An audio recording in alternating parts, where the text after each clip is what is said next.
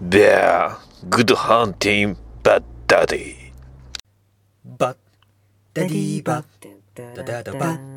ダディバッダダダバダディバダ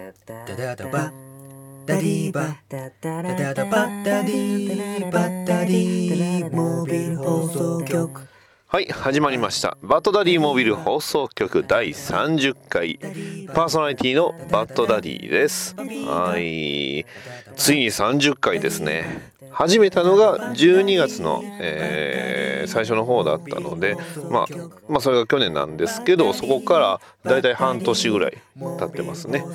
いやー短いようでうん長いわけではないですね。もう短かったもうあっという間ですね。そんなん言い出したらいつの間にか1年経ってるっていうのがまあよくね年取ると時の経つのが早いとかよう言われますけど、まあ、まさにその通りで。いやーでもねこうやってねほとんどまあアメコミの話、まあ、たまにね他のアニメの話だとかゲームの話とか今回もゲームの話なんですけど、えーやっておりますが、まあ、それをね、えーずっと続けてると、まあ、あっという間にこんなね、えー半年経って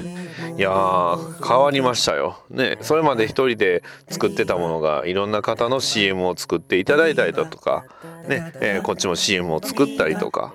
えーさらにテーマソングをね作っていただいたりとかやっぱり他にもね、あのーこのポッドキャストを進めるにあたってやっぱりお便りをいただくっていうのがすごく原動力になるなっていうのがまあ本当にまあそれこそね第1回から時間しているところなんですが他にもニュースを始めたりだとか、まあ、あのコントをやったりだとかいろいろね、えーやっております、まあ、基本的には僕がね、えー楽しめるようにあの自分が一番楽しめないとねやっぱ意味ないと思いますんで、まあ、楽しみながらやっていきたいと思います。はい、えー今回の「バトダディモビル放送局第30回」テーマは「ストーカーコール・オブ・チェルノブイリ」ダディバダダダバダディピー。ただいまより予告音声が流れます。支配人留吉さんがまた暴走してるよ。サスペンス。サンチポパンポギフワタフワタテロファペペペペアクション。ええピーしながら収録してんすか。ロマンス。ここは自由を愛する者たちのパラダイス。混沌と大敗をコンクリートミキサーに入れてぶちまけた最高の遊び場。その名は浅沼劇場。君はこのロワイヤルの目撃者だ。Coming soon いや配信中ですよ。バッドダディモビル放送局は浅沼劇場を応援しています。劇集終わらすなって。言いたいだけや。バッドダディピックアップニュース。はいそれでは、えー DC 関連の、えーニュースをいろいろ紹介させていただきます。えーえーバットマンドラマシリーズ、えーバ1966年から1968年に放映されたドラマシリーズ、えーさらに前々回のバットダディモビル放送局でご紹介させていただきましたバットマンオリジナルシリーズの、えー映画のね、えーシリーズで、えーバットマンを演じたアダム・ウエストさん、え俳優さんなんですけど、えーこの方がが、え6月9日の夜白血病のためロサンゼルスで亡くなりました、えー去年88歳となります。いやーちょっとね、えーちょうどバトダディモビル放送局で、まあ、この人こそまさにこのねこの人のやるブルース・ウェインがこうまさにブルース・ウェインだったっていう風にまあ、紹介させていただいたと思うんですがいやーちょっとねびっくりしました。まあね88歳というね年齢的には本当大往生かなとは思うんですけど、えーちょうどねその日のツイートでいくつか、まあ、あの上げられまして、まあ、あのバットマンの、まあ、イラストアニメのねバットマンと、えーグレイゴーストという、えーアニメのキャラクターこの、えーグレイゴーストのキャラクターは、え実はあのバットマンがすごく憧れていたヒーローということでね、え登場したんですがこのグレイゴーストさんが、まあえ声をやってたのがあのえ、アダム・ウエストさんなんですよね。はい、でちょうどその頃そのバットマンをやっていた、まあ、声優さんが、え、ケビン・コンロイさん、はい。まあ、この方がね、え、かけたツイートがその「Goodbye My Friend」ということでね。いやーなかなかねやっぱりねこうアダム・ウエストさんの影響っていうのはすごくたくさんありまして。でこのアダム・ウエスト氏を、まあえ、追悼するということで、え、本日、え、6月の、え、15日に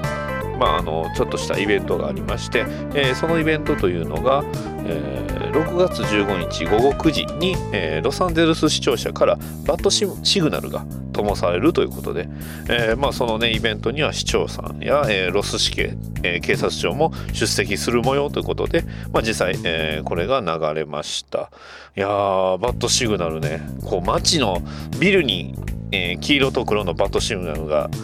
灯ったんですけどいやー何て言うんですか。すごく、まあ、象徴的と言いますか。とてもね、えー、非常に素晴らしい、まあ、名優を、まあ、亡くしたしてしまったということでね。あのこれからね、えー、まあ、どんどんねやっぱり俳優さんのみならずいろいろな役者さんっていうのはやっぱね、えー、人ってやっぱり年齢、えー、年を重ねてるものですし、はい。まあまあ、私も実際ねこう身近な方がやっぱりこう、まあ、年齢もあってちょっと亡くなったりとか、えー、したりもするんでね、まあ、そういうことに関しましては割と何て言うんですかえー、まあ、身近にあ起こったことではあるんですがやっぱりこう実際ね、えー、声聞いてる方がこう目の前からいなくなるっていうのはすごく悲しいことなんじゃないかな。まあ、ただやっぱりね、えー、今も生きている僕らっていうのがしっかりと前を見据えて、まあ、進まなければいけませんので。はい。まああのー、本当ね追悼っていうのはすごく大事だと思います。はい、えー、続きまして、えー、DC コミックスのプレジデント兼 CCO のジョフ・ジョーンズ、あのー、じゃあごめんなさい。ジェフ・ジョーンズですね。ジェフ・ジョーンズが、えー、ヒロイック・ハリウッドの記事、えー、5 Best Super Man、えー、Moments of the DCEU So Far、えー、DCEU、えー、DCEU 版スーパーマン名シーンベスト5の紹介ツイートに関して、えー、君のリストを修正する準備をしろ。とねツイートしたのが確認されたということで、まあ、要はこれどういうことかっていうとジャスティスリーグでこのね DCEU 版スーパーマンの名シーンを塗り替えてやるぞってことでしょうねいやもうスーパーマン出るってのが確定してるんでね非常に期待度大ですね楽しみです。はい、えー、続きまして、えー、 Happy、えー、 seventieth、えー、 anniversary to the、えー、mother herself えー、ブラックキャナリーということでね、はい、ブラックキャナリーが、まあ、あの生誕70周年を迎えました、えー、ブラックキャナリーっていうキャラクターは、まあ、ほとんどあのオリバー・クイーンこと、えー、グリーン・アローの、まあ、奥さんということで出てきたりね、えー、ニュー52のあのリブート後はまあ、単独で、えー、出てきたりバッドガールと絡んだりとかしてね、えー、人気キャラクターとして活躍してるんですが、えー、DC リバースの関係でまたね、えー、グリーンアローとの関係が復活するんじゃないかということでまああのなんかまあ多分イチャコライチャコラしてるんじゃないかなと思うんですけど、まあ、そんな、えー、ブラックキャナリーもやっぱりねすごい長いキャラクターなんで70周年ということで。はい、ドラマねアローの方のブラックキャナリーも注目していけばいければいいかなと思っております。はい。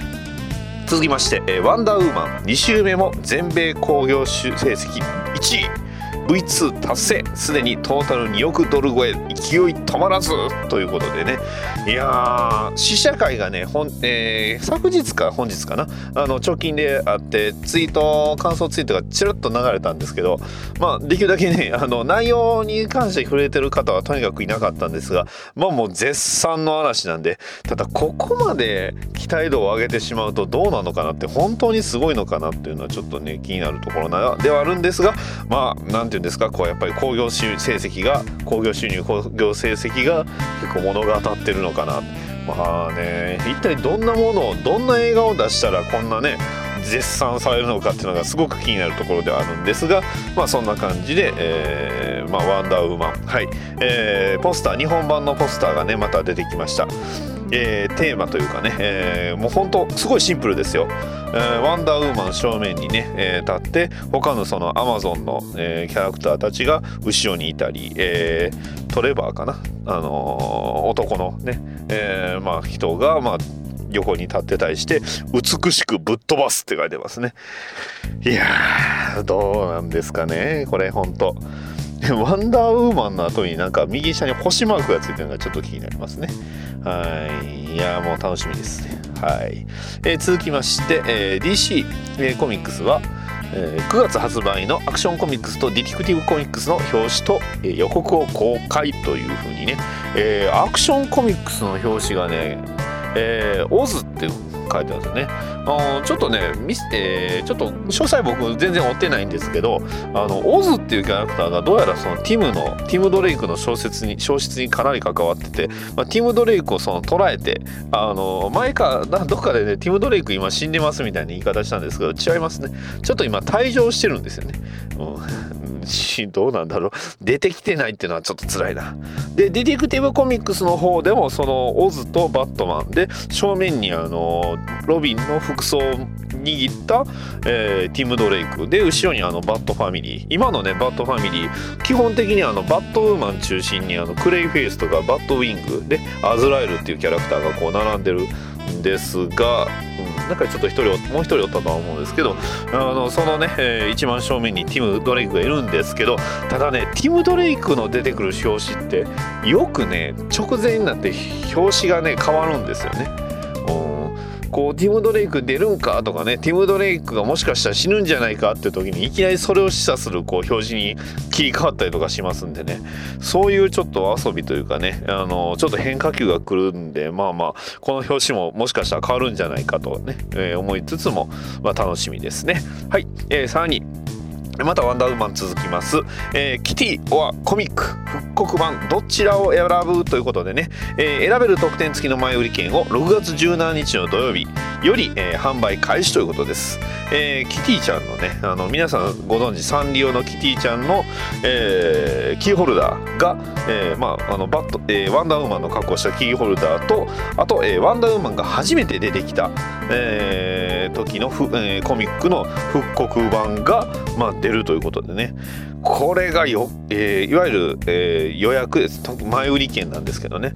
えーバレゴバットマンの時の前売り券にはあの実際ねレゴのミニフィグがついたりあのーなんかファントムゾーンの、えーファントムゾーンだったかな？極悪ゾーンかな、えー極悪ゾーンの、えーガーディアンがついたりとかしてたんですけどこれはちょっと両方ともすごく気になりますね。コミックはコミックでこれ結構いい感じにレアやと思いますし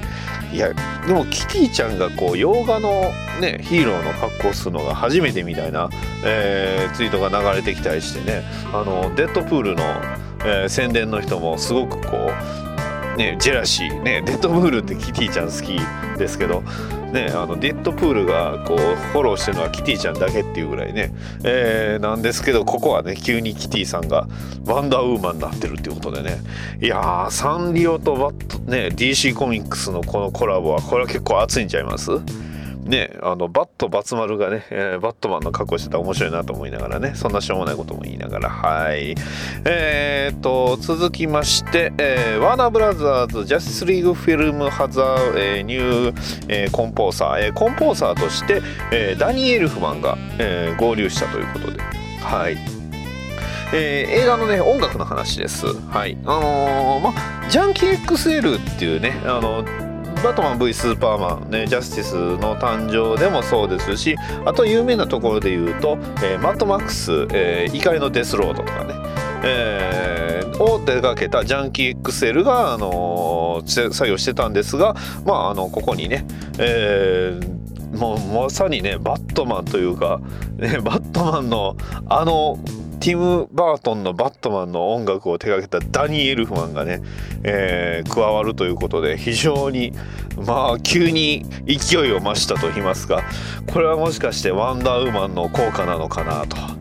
ねえ思いますけどこれは楽しみですね。はい。まあそんな感じです。はい、えーそれでは、えー以上、えーまあ、今週のニュースでした。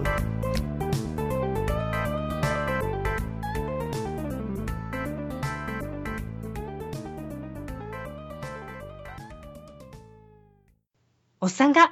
ロボットの話をする番組。イラつくわー。でも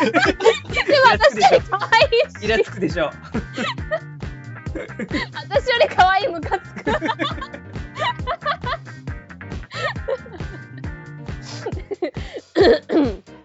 っとアニメ声でいきますか？いや、俺は別にどっちでもいいよ。何の対抗なのこれ。やっとくか？ちょっとアニメ声もやっときますかやっときますか。いきますよおっさんがロボットの話をする番組？これでいきましょう。はい、えー、こういう番組やっております。皆様、おメールお待ちしておりますんで、よろしくお願いします。そのまま使います。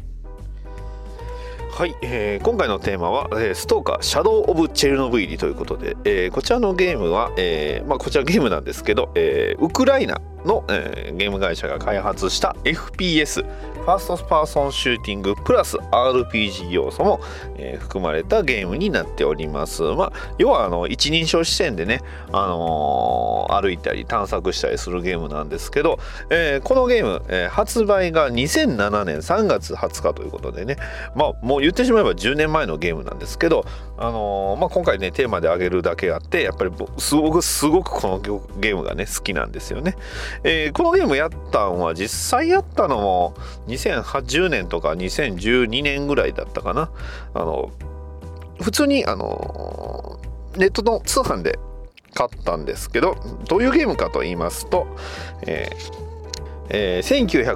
1986年に、えー爆発を起こしたチェルノブイリ原子力発電所、えーこのね、チェルノブイリの発電所の跡地で2006年に再び原因不明不明の大爆発が起きたと、まあ、これはあの if、ね。えーまあ、要はゲームの設定なんですけどこの影響により、えー半径 30km が、えー放射線汚染の被害に遭いましたと。で、えー2012年に、えー汚染された跡地一帯が、えーゾーンと呼ばれれる危険地域に、えーなりましてただね、えそのゾーンの、えー中にとあるね、えーまあいろんな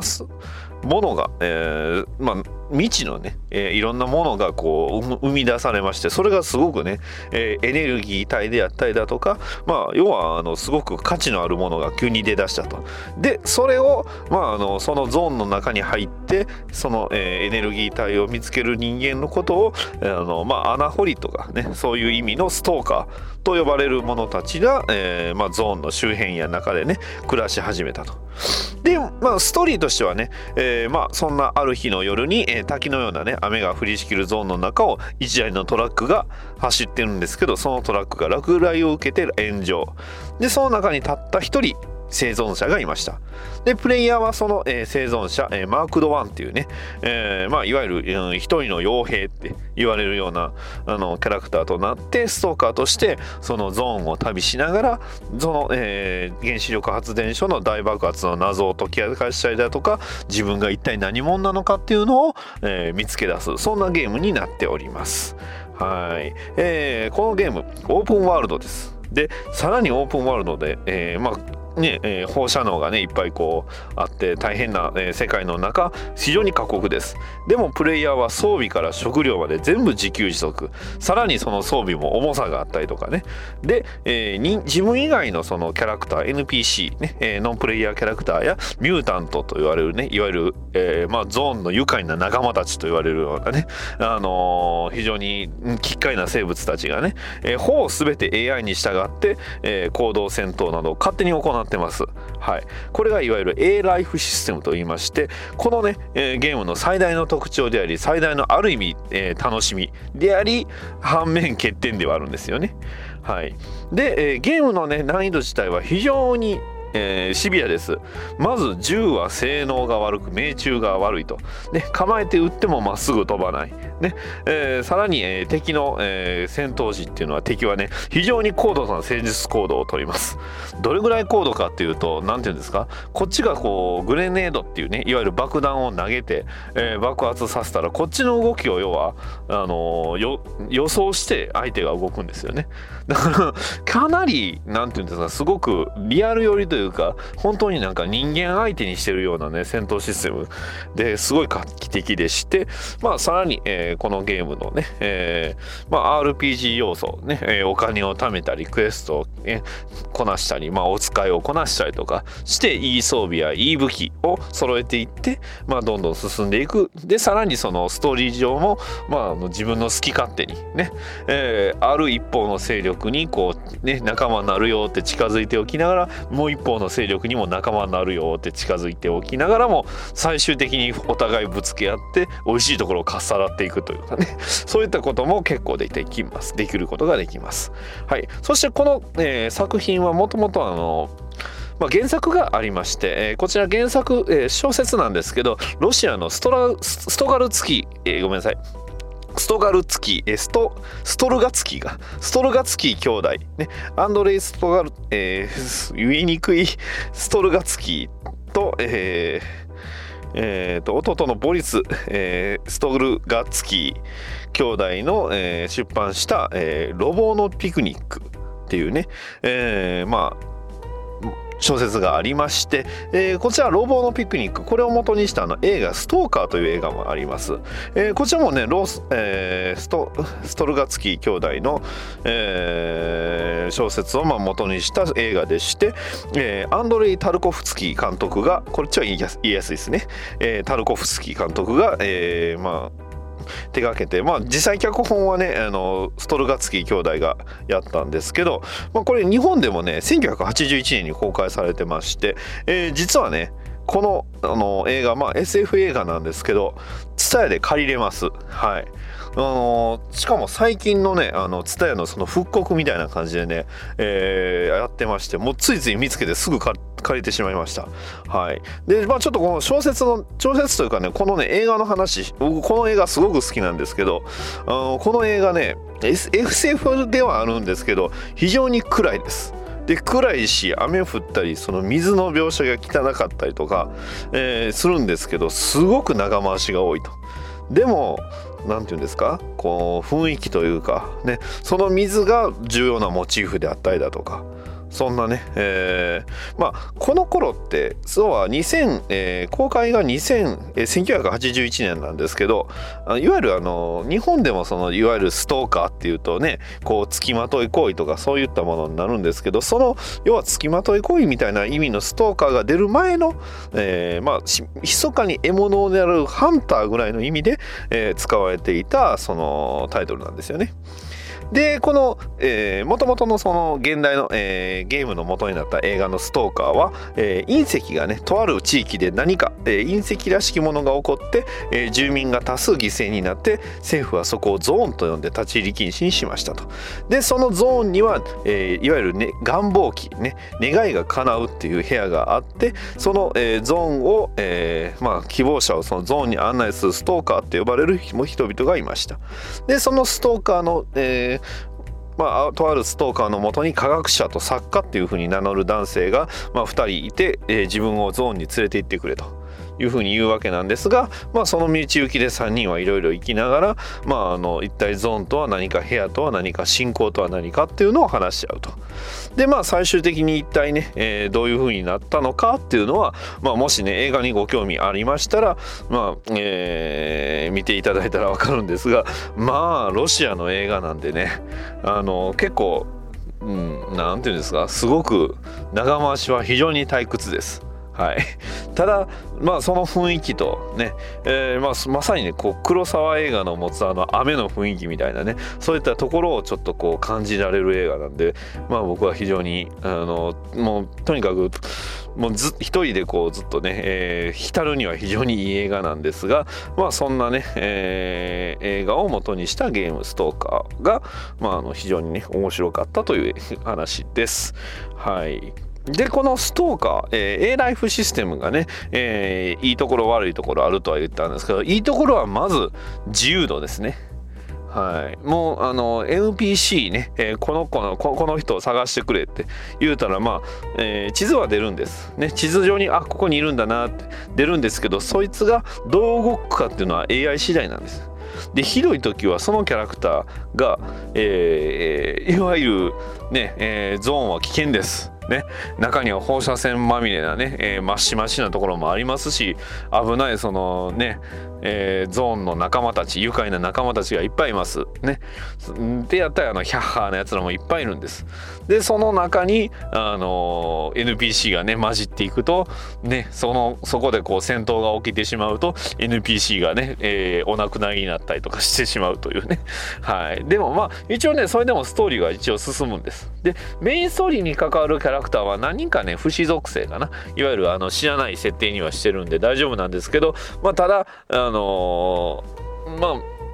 どっちかっていうとこれは物語を楽しむっていうよりはまああの出てくるねテキストを読んだりだとか世界観に浸ったりとかあとはもうね歯応えがめちゃくちゃある戦闘をね、えー楽しむゲームになっております。はいまあ、ここまでいくとね、えー話しましたところはまあ普通のいわゆるオープンワールドの FPS みたいな言い方してるんですけど、えーこのゲーム最大のねえー僕の最大の推しポイントを今から説明させていただきます。はい、このストーカー、えーシャドウ・オブ・チェーノ・ブイの最大の特徴は恐怖めちゃくちゃ怖いところです。はい、このゲームもうまさにあのホラーと言っても過言じゃないぐらいめちゃくちゃ怖いんです。えーとあるね、えー地域がありまして、えーまあ、そこは、まあ、いわゆるなんていうんですかこう研究所みたいなところなんですけど、まあ、その研究所に、まあえー一人で入っていくわけなんですけど、えーそこをね押し入るともうとにかくめちゃくちゃ怖いんですよね。で何が怖いかっていうといわゆるポルターガイストが出てきたりとか、ね、物が勝手に襲いかかってきたりとか。でわけわからんね変な生命体ね2本足で顔だけついてるような気持ち悪いやつとかが出てきてそんないわゆるミュータント、ねえーが出てきたりまあ、えー野犬やね、えーそんな恐ろしい 生命体をこういろいろね、なぎ倒しながら進んでいってね怖い怖いって言いながらやっていくんですけどまあそんなね、えー怖い怖いっていう風な世界を、まあ、楽しむっていうゲームがこのゲームです。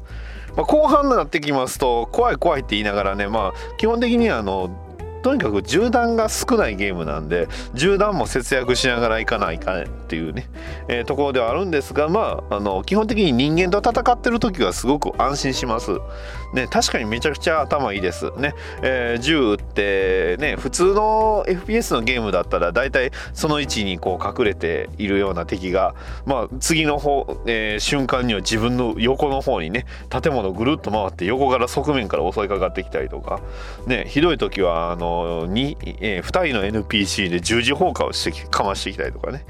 まあそんなあのストーカーなんですがもちろんプレイヤーもね成長していきます、まあ、武器による成長もあるんですが、まあ、いわゆるそのゾーンの中にあるエネルギー体、えーこれのことを、えーアーティファクトっていうんですけどそのアーティファクトを装備すると体力回復勝手に回復したりとか、まあ、体が硬くなったりとかいくらでも走れるようになったりとか、ねえー放射能出てるんですけどそれを中和したりとか、えーそういうのを、えー持ってると、まあ、非常に強くなってきたり。で装備品の中でもこうねいわゆるパワーアーマーみたいなね、えーフォールアウトのパワーアーマーみたいな、まあ、エグゾスーツってねエグゾスケルトン、まあ、いわゆる強化外骨格っていうものをね、えー装備して、えースナイパーライフルを持ってこうね狙撃して数を減らしたりあとはもうマシンガンを持ってぶっ放していったりショットガンで武器と、えーぶっ飛ばしていったりとかすると、ま、非常に楽しいと。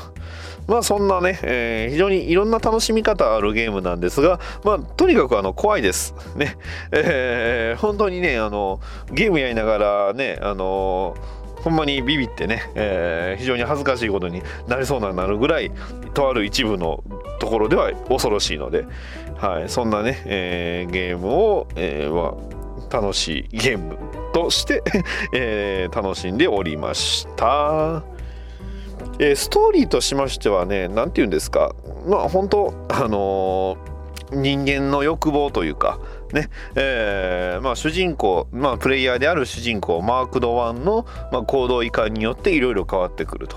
まあ、基本的にエンディングはあんまり、えー、分岐はしてないんですけど、えー、まあ、ノーマルのエンディングと新エンディングですね、えー、になっております。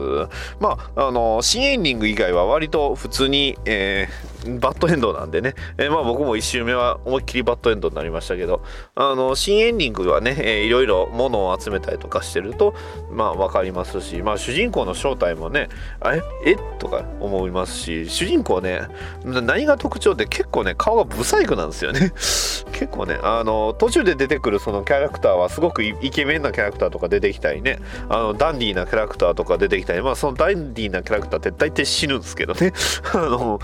いやまああのそれもその何ていうんですかストーリー上死ぬわけではなくてあの AI 上ねいわゆる AI がその暴れ回った結果いつの間にか轢き殺されてるんか死んでるっていうのがね。大体あのキャラクターもほとんどのキャラクターがまああの再会してると死体で再会みたいな そんな感じで出てくるんでちょっと悲しいんですけど。あとはそうですねえー、まああのオープニングで、えー、オープニングの冒頭でいつもね僕が歌ったり変なコントしたりしてますけど、まあ、そこに出てきたまあ声リいうふうね「Hey で、え、 good hunting」これはあの元の元の方は「えー、 Hey good hunting stalker」っていうんですけどこれ、えーまあ、どういうセリフかって言いますと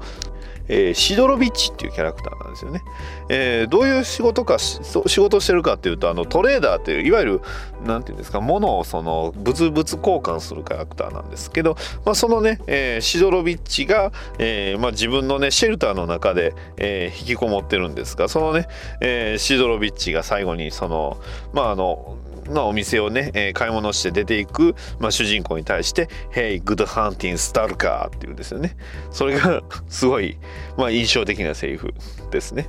はい。はい、ではちょっとねここであの、まあ、いわゆるゾーンの愉快な仲間たちいわゆる出てくるその敵、えー、派閥や敵をね、えー、紹介していきたいと思います、まあ、まずはあの独立ストーカーローンストーカーズっていうね、えー、まあこのゲームはあの派閥によってあの友好的であったり友好的であ、まあ、敵対的になったりするんですけどまあ基本的にその独り身のねストーカーって味方なんですよね。あの情報をくれたりとか物交換してくれたりとか、まあ、主人公も味かあの独り身なんで。で、えー、ただあのそこの中に、まあ、似たような格好というかねみんなあの服装はほぼほぼ一緒なんですけど、えー、バンディットっていうね敵、えー、キャラクターでいきます、まあ、いわゆるヒャッハーですよね。あの北斗の剣でいうところのあのモヒカンとかね。あのモヒカンとかってどうやってセットしてるんですかね。あの世界で。まあまあまあ、えー、そんな、えー、もう本当ヒャッハーです。ね。えー、ストーカーね。ローンストーカーを見るや攻撃を仕掛けてきたりもちろん主人公を見るやいないや攻撃仕掛ってくるんで。まああのどんどん慣れてくるとねスナイピングできるようになるともうこいつらはもうただのあのお金ですよね。遠くから狙撃して、えー、まあ、剥ぎ取ったりして、えー、お金です。で、まあ、このね、バンディットがいろんなね、えー、他のその派閥の兵士を拉致して、えまあ、建物に立てこもったりとかしますんでね、えまあ、そういう部分では危険なキャラクターということになります。えあとは、ミリタリー。これ、あの、ウクライナの、え正規軍のことですね。あの、ゾーンを、え閉鎖して、こう、まあ、あのいろいろね、えー何て言うんですか？こう占領したりとかしてるんでね、えー、まあ主人公と敵対することもできますし、えー、味方協力関係になることもできますがまあほとんどがね敵なんですよね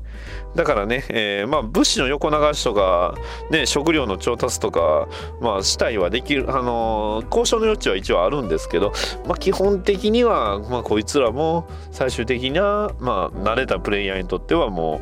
うあのー、宝箱になっちゃうんかな。はい。えー、デューティー。ね。えー、まあ、ゾーンを2部、まあ、2つする、えー、大勢力の一つなんですけど、まあ、いわゆる民兵組織っていうことで、まあ、あの、ゾーンの中のその調査をしている軍人が中心になって、えー、組織した派閥です。ね。えー、come on duty って言ってね、えー、デューティーへ来いっていう風にね、すごいこう、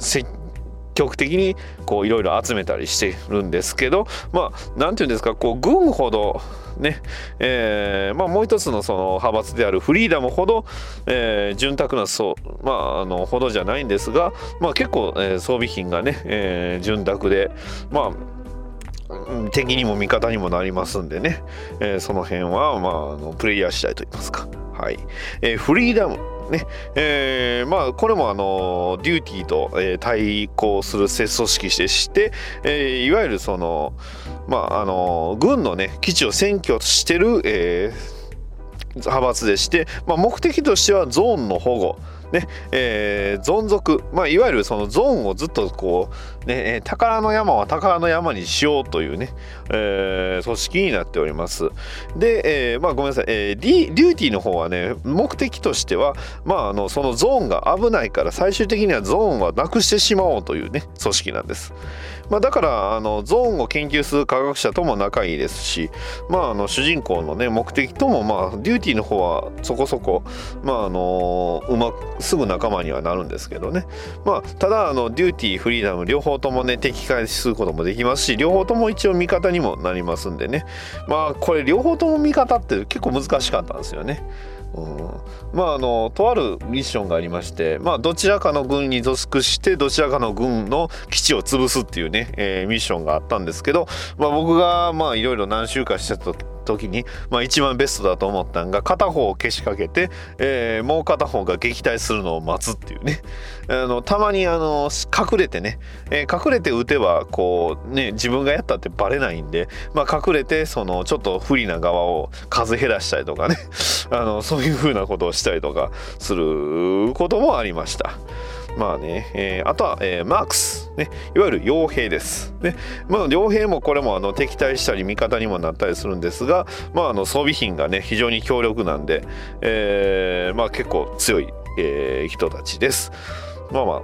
あ、まあ、基本的にはあまり敵対はしたくないなって感じですね。そして、えーゾンビが出てきます。まあ、いわゆるその、まあ、ゾーンの中ってすごく危ないんですよね。でその長期にわたってこう放射線被爆するといわゆるその脳を破壊されてゾンビになっちゃうと。ねえーなので非常に危ないと。まあ、ただ大体新品新人ばっかりがね、あのーゾンビになってるんでもう言ってしまえばもう敵というはどっちかっていうとこう的みたいな感じですね。うんそんな、えーゾンビとかあとは、えーまあ、ここがね一番、えー厄介なやつらなんですが、えーモノイスというね、えー組織があります。まあ、これはねあの完全なネタバレになってしまうんですけど、まあ、いわゆるその、えーゾーン側ですねゾーンに存在するそのモノイスっていうね、えー存在の、えー兵士で、まあ、これが一番、まあ、一番厄介な、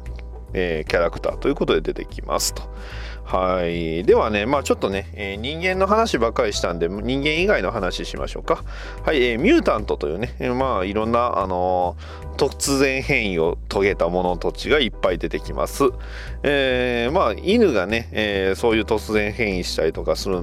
のは、まあ大体、あの、何ですか、日常茶飯事みたいなんですが、あとはね、ちっちゃいネズミとかね、えーで、ブラッドサッカー。はい、いわゆるさっちゃんとね、えー当時あのー動画とかがねいろいろ流行りだした時にストーカーの動画とかもあったんですがその中でも人気キャラがね、えーアイドルって言われてるねブラッドサッカーっていうさっちゃんっていうね、えー透明化能力を持つ、えー人型のミュータントです、えー恋に襲われるとまずめちゃくちゃ怖いです。ね。えー音だけがしてダメージだけ受けるっていうね、えーでさらにあの下顎がこうタコみたいな触手が出てきてで爪がね、えー鋭い爪が両、まあ、出てくる人型のモンスミュータントなんですけどもうとにかくめちゃくちゃ怖いんでね、えーまああの透明化はさらにね透明化してるとダメージ受けなかったりしますんでね。非常に怖いと。まああの普通にねショットガンとかでね、えー思体が出てきた時にショットガンを撃つのがまあ正解かなって。まあ最初に出てきた時はほんまもうめちゃくちゃ混乱しますね。でもあのナイフを振り回して振り回して振り回しまくったりね。銃撃ちまくって撃ちまくって撃ちまくってとかね、えーそんなあのこうねパニックホラーみたいなのを味わわせてくれる、えーまあ仲間フレンズですね。はい、えーあとは、えーコントローラー。はい、えー地下に生息する人型のミュータントでこれもね念動力によるでも回避不可能な攻撃を仕掛けもう意味不明な攻撃を仕掛けてくる恐ろしいフレンズです。はいそんなねフレンズがあの本当普通の人みたいな格好してるんですけどもうとにかくめちゃくちゃ、えー恐ろしいです。はい。ただねこのコントローラーの倒し方すごいあのー決まってるんですよ。これねあのナイフでね突進して攻撃するっていうね。最終的に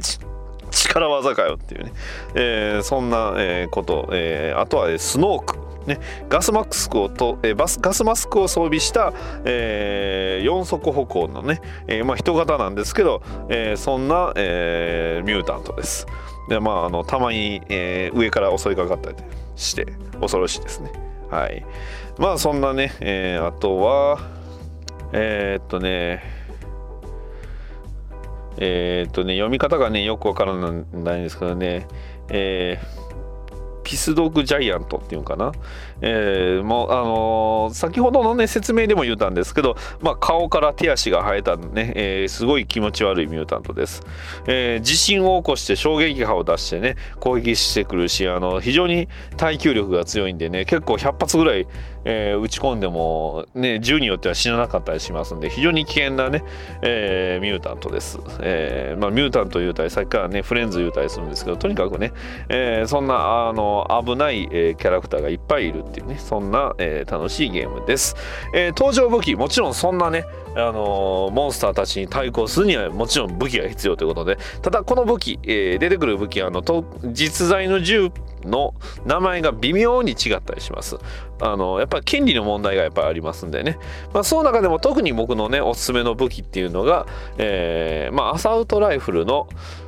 えーえー元の銃の名前は AS バルっていうんですけど、えーゲームの中ではビンダー VC っていうね、えーキャラクなえー名前のついている銃で、えーこちらもね、えーソ連製の銃なんですけど、あのー消音器がこうデフォルトでね、えーついてるんでこうバレないと。で、えーさらにね、えーアサウトライフルなんですけど20発しか撃てないっていうね。ただ、えー使用してる弾丸が、まあ、ちょっと、えー強めの弾丸なんですけど銃の速度が、えー弾丸の速度が遅いと。じゃあ一体何に使うのっていうとこれ狙撃なんですよね。だから狙撃にこの AS バルっていうのを用意しといてショット、えーまあ、接近専用にショットガンを用意しているとまあ割とね、えー非常に楽しいと。まあ最終的にはね、えーえーごめんなさい、えー VSS は別のあれですね AS バルトは別で出てますね、えー VSS ビンターは、えービントレスっていうのがもともとの、えーやつでえでもこれもあれですねあのデデフォルトで消音器がまあ結構似てるんですよね。で20発っててあこれとこれが結局一緒になってるみたいですね。ごめんなさい。はい。ちょっと、えー出てるんですけどまあこのね、えースナイパーライフルとアサルトの方まあアイノコみたいな、えー VSS ビンタービンターっていうのを使うのが大体一、えーメインですね。あとはあのスナイパーライフルね、ドラグノフとか。あとはあのこのゲームオリジナルの武器のガウスガンっていうね、まあ、最終的にはこのガウスガンを持ってね大暴れするっていうのが一番あの最終的な形なんですけど、まあ、基本的にはあのエースバルとかね、えーまあ、v、ビンター BC ですねビンター BC とかあとはえーっとえヘッケラー国宝のね、えー G36K とかを使ってるとまああのー弾もねいっぱいあるんでそれを使って、えー楽しめるというゲームになっております。はい、えーこちらのプレイ方法は、えー、Steam です。はい。えーまあスチームたまにあの、まあ、普段は2000円なんですがたまに1000円とかで売ってますが、まあ、僕はあの元々のね、えーストーカーのあのディスクで持ってたんでそれをやってます。はい、で、えーさらに、え続編が出ております。え続編こう、えストーカークリアスカイストーカーコール・オブ・プリチャシね、えーコール・オブ・プリチャシはもう完全にこのストーカーシャドウ・オブ・チェルノブイリの続編なんですが、まあ、さらに続編は、えー今のところ出てないというかね、えーよくあのなんていうんですか？あのゲームのね、えー E3 とかで、えー新作出るんじゃないかっていう風なことがあったんですがもう結構な年代がね年月が経ってまああのコール・オブ・プリチャシ以降はまあポイ出てきてないということです。まあそんなね、えストーカー、まあ、もし、えーまあ今週まではできないんでね、えーちょっとそこはおすすめできないんですがもしね、PC の方でご、えー興味ありましたら、えーやってみるのはいかがでしょうか。結構なね、えー骨太な難易度になってますし、まあ、実際あの最初のところが一番難しいんでね、えー理不尽なことになってこうちょっとイライラしたりとかね、えー荷物が持てないとか言ってイライラしたりとか。ね、えー弾が当たらなくてイライラしたりとか。変なとこから弾来てイライラしたりとか。ね、えー恐ろしいモンスターが出てイライラらっしたりとかそういうこともたまによくあるんですがまあそれをね、え補ってあまりあるこうプレイヤーがどんどんこう自分のスキルが上がっていくっていうのを実感できるゲームですのでまあそれもね、えオープンゲームのある意味一つの楽しみだと思いますので、えそういったところご興味ある方はもしねプレイしていただければと思います。以上です。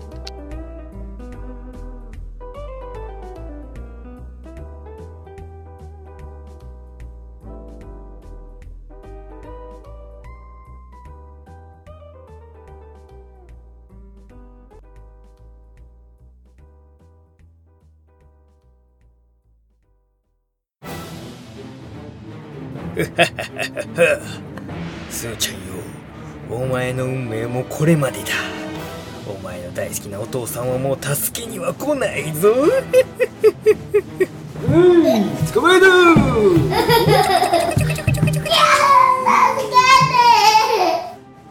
待て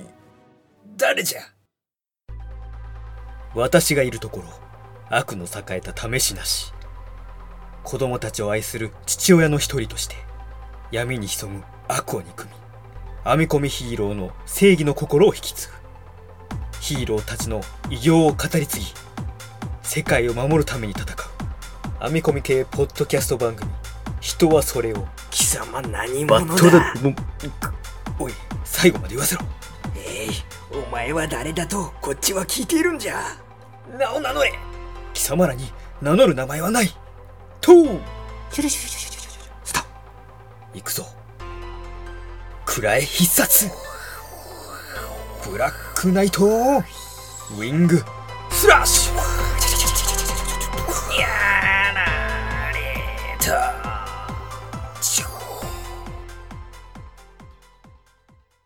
バッドダディがいる限り悪の栄えた試しなし彼の活躍は人知れずバッドダディモービル放送局で語り継がれるのであった。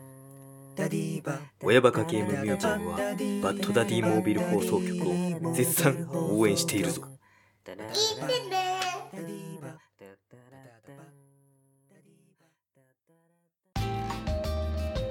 はいそれではいただいたお便りコメントを紹介させていただきます、えーまずフリーダムチンパンジーさんからいただきました。佐藤さんですね。ありがとうございます。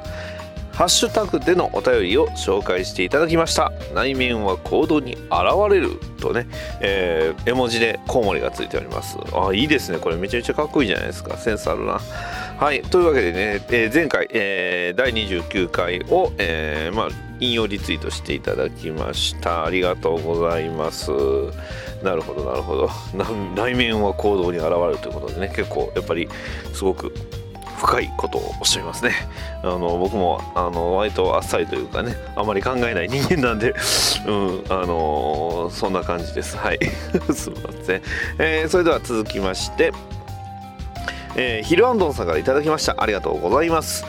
えー親バカゲーのコロさんによる BDMHCM 途中からロム兄さんになるのが楽しいということでいただきました。ありがとうございます。そうですね。あのースーちゃんね。えー幼いスーちゃんに襲いかかる悪いやつね。大好きなお父さんも助けに来ないんだぞということでね。すごいセリフですけど、えーそこからね「待てい」と。ね。えー悪に名乗る名はなしと。いやーかっこいいですよねロム兄さん、うん。まあ、ここはね、えー僕ロム兄さんもいいんですけど、まあ、個人的にはあの、えーテッカマンブレードの,、はい、あのブレードが好きなんでね。あのまあちょっとそんな感じですよ。はい、うん、すごい。大張監督ね、えー大張さんのこうイラスト絵ってすごいかっこいいんですよね。はい、えーあんまりわからないネタですいません、えーありがとうございました、え続きましてとめきちさんからいただきました。ありがとうございます。止めろとめきちを止めろってことで大変かっこいい浅沼劇場 CM あざます。好きなサメ映画はディープブルーですの、えー最強ライダーはブレイドキングフォームをしたいですがいかんせん足が遅いですわといただきました。ありがとうございます。いやいやいや。ね、あの CM といいますかもうただ単に言いたいことを喋っただけっていうことでね あんな珍妙な CM でよろしければ、えーまあまあまあ。あの浅沼劇場さんの方にもねあのこうやって CM を喋、えーってますよっていうことを、えー浅沼支配人もと、えーおっしゃっておりましたのでね、えーそのおかげか再生数も伸びてありがとうございます。うへへへへって言えばいいですかね。はい、えーディープブルーき見た記憶がねないんですよね。結構かなり怖いっていうのはあの聞くんですけどね。まあサメ映画があってやっぱりパニックホラーと言いますかこれちょっとねあの怖いところがないとサメ映画ではないなとは思いますんでね。まあもし機会あったら見ていきたいなと思っております。最強ライダー。はい。ブリードキングフォーム。確かに強いですね。時間を止めれるということで。であのなんていうんですか？作中というかね、えーブレイド放送時期。ブレイドキングフォームって基本なんか不利になったというかこう負けたり弱すこう相手に押されるっていうシーンがほとんどなかったような気がします。大体なんかこう圧倒していたっていうイメージなので確かに強いとは思いますね。まあね仮面ライダー最強仮面ライダー談義に関してはねいややってみたいですね。うん山本め吉さんとはまたね何か機会あればまたね話、えーできればなと思っております。とめきちさんありがとうございます、えーピスケさんからいただきました。ありがとうございます。バッドダディさんのオリバー・クイーンの扱いが毎回面白いです。確かに表向きの顔がチャラ男すぎていじりがいがありますよねといただきました。ありがとうございます。すいません。ありがとうございます。はい。オリバー・クイーンといえばねもうどうしようもないもうプレイねあのプレイボーイですよ。ね。あのチャランポランのプレイボーイですけど、まあ、ひとたび、えーフードをかぶるとね、えー一変してね、えーグリーンアローって、ね、なってしまいますんでね。まあそこをなんていうんですかこうギャップと言いますか。そういったところがね、えー非常に魅力的で、まあ、演じられてるあのスティーブン・アメルさんがねやっぱりこう自分の演じるグリーンアローこそこうバットマンよりも強いっていうね、えー発言をされてたのが過去あったと思うんですけどいややっぱりねヒーローを演じられてる方ってやっぱり自分のやるヒーローこそ一番やと思ってやっぱ演じてほしいんですよね。うん、それはだからそういうとこすごくね好感を持っております。はいピスケさんありがとうございました、えヒルアンドンさん、えーまた再びいただきました。ありがとうございます。スーパーマンのおすすめコミックレッドさんは面白そうですね。私のスーパーマンはやはりクリストファー・リーブの映画版が印象深いです。ワンのラストはなんじゃそりゃでしたがといただきました。ありがとうございます。はいあえて、えー各映画のねネタに関してはあんまり内容に関してはもう全く突っ込みませんでしたがまあなんていうんですか今も語り草ですよね。あのスーパーマンそれもできんえそんなことできんのっていう風なね、えー方法でねロイス・レインをな助けます。たね、えー救いますけど。いややっぱりねそういう高等無形さというかね何でもあり感っていうのがやっぱスーパーマンの魅力の一つなんではないのかなとは思っております。はい、えー、イルアンドンさんありがとうございました。続きましてニジパパ生活さんからいただきました。ありがとうございます。第29回拝聴。今後も CM でバッドダディさんをハッとさせたいと思います。といただきました。ありがとうございます。いやー、まあ、ほん29回でも言いましたけどやっぱりねこう自分の CM というか自分のこう声が流れるとびっくりするのとあとは自分の名前とかが呼ばれるとちょっとびっくりしますよね。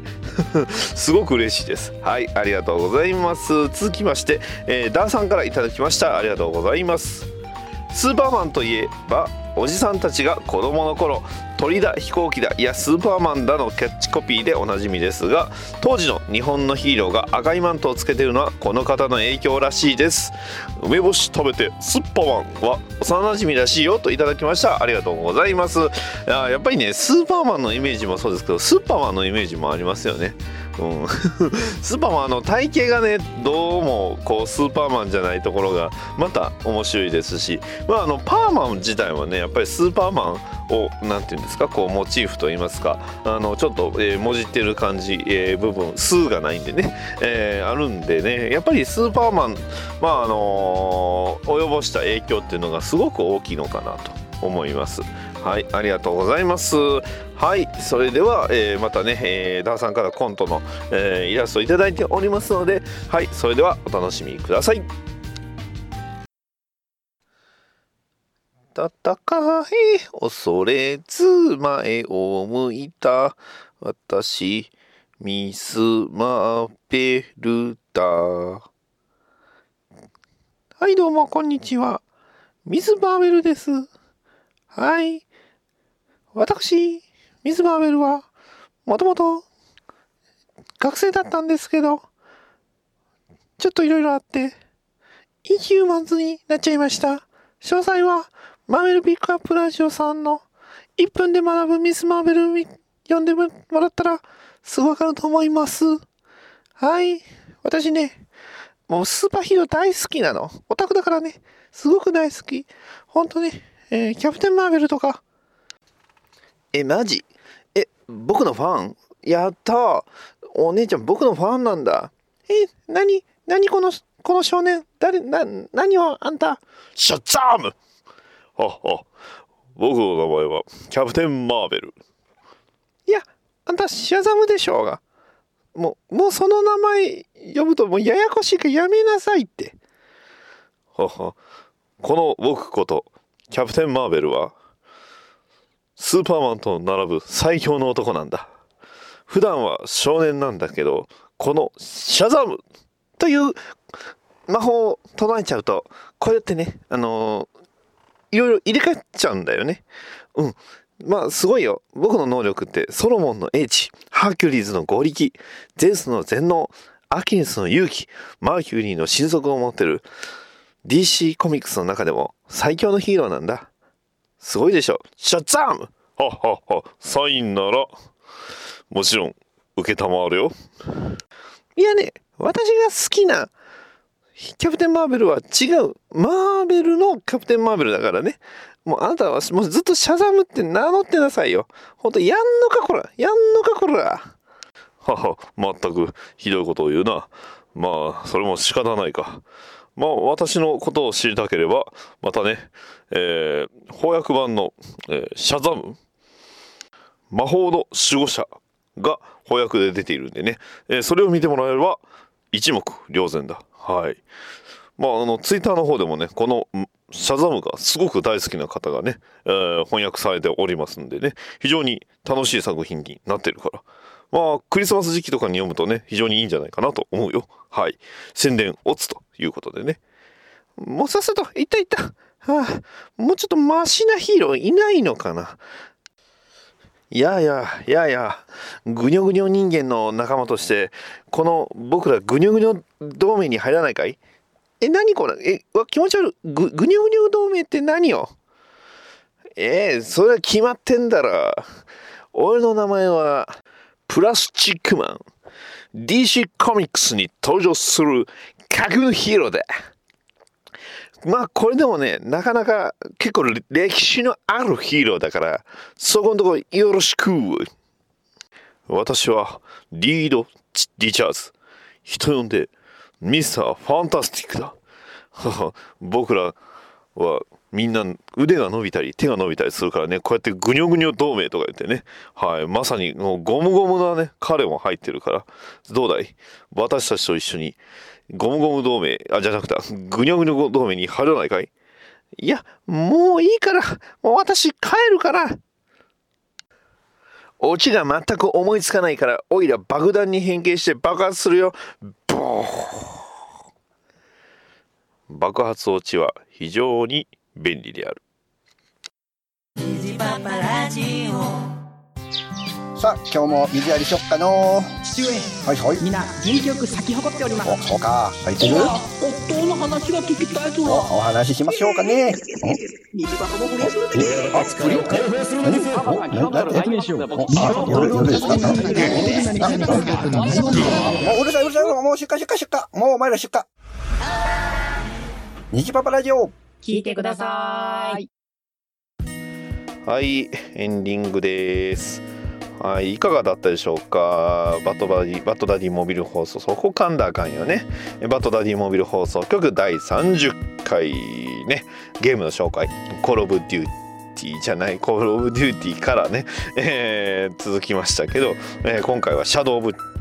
チェルノブイリということではい。いや全然関係ない話はするんですが、えー先日ちょっとね同人誌を買いまして、えーどういう同人誌同人誌かと、えー言いますと「バットマン The Ultimate Review クラシックス」と「バットマン The Ultimate Review プラス」というのをねえー購入しまして、えーこちらあの、まあ、僕がフォローしているね、えーゆり2300さん、えーこういう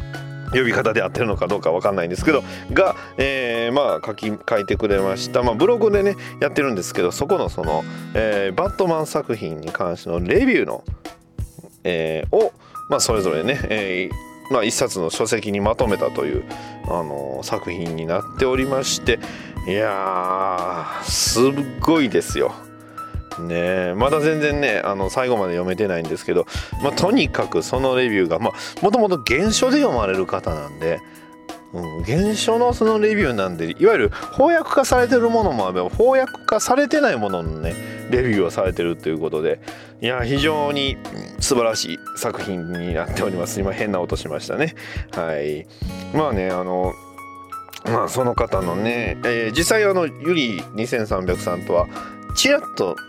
ちらっと一瞬だけね、えー神戸のギルドさんで、えーお会いしましてまああの本当にね僕も仕事の途中だったんで本当ただ挨拶しかできなかったんですがまあ非常にあのーもうね見るからにこうバットマン好きっていうのがね、えーにじみ出ておりました方なんでね非常にまたね、えーどっか機会あればまたねお話できればとは思うんですがこのね、えーバットマンアルティメット、えーあジアルティメットレビューはまたね、えーチームアップの方で、えーまあ、発売される、えーチームアップっていういわゆるそのアメコミ関連の、えーまあ、同人誌即売会といいますか、まあ、そういうイベントでも、えー発売されるっていうこと、まあ、発売したものなのかな。で、えーあとはあのまた新作が出るということでね、えー今度の新作はなんとね、えークラシックではなくニュー52ということで、えースナイダーバースのねあのこちら表紙の方方がねあの僕もたまにあのツイキャスの方でお邪魔させていただくんですが、まあ、中村さんという方がはい、中村さんという方がね、えー表紙を書かれるということでそのね様子をあのツイキャスで見たりとかしたんですけど非常に素晴らしいね作品になると思いますんでね。もし、えーチームアップ行かれる方はぜひね、えーお求めいただければと思います。あとはあのー通販の方でもやってはることということでね、えー非常にあのまあ僕もおそらくは買うでしょうね、えー購入すると思います。ね。なのでねまたねそちらの方もまあ本当にある意味その書籍の方まあなんていうんですか文章でこうバットマンを知りたいっていう方に関しては結構おすすめやと思います。うん、まああのねアメコミはちょっと高くてとかね,、えーあねえーアニメは面白いけど、うん、あうんアメコミはちょっとっていう方にはもしかしたらおすすめやと思います。はい、はい、それでは、えー以上バットダディモービル放送局第30回以上になります。はい、またお便りもね募集しておりますのでまたよろしくお願いします。それではさよなら。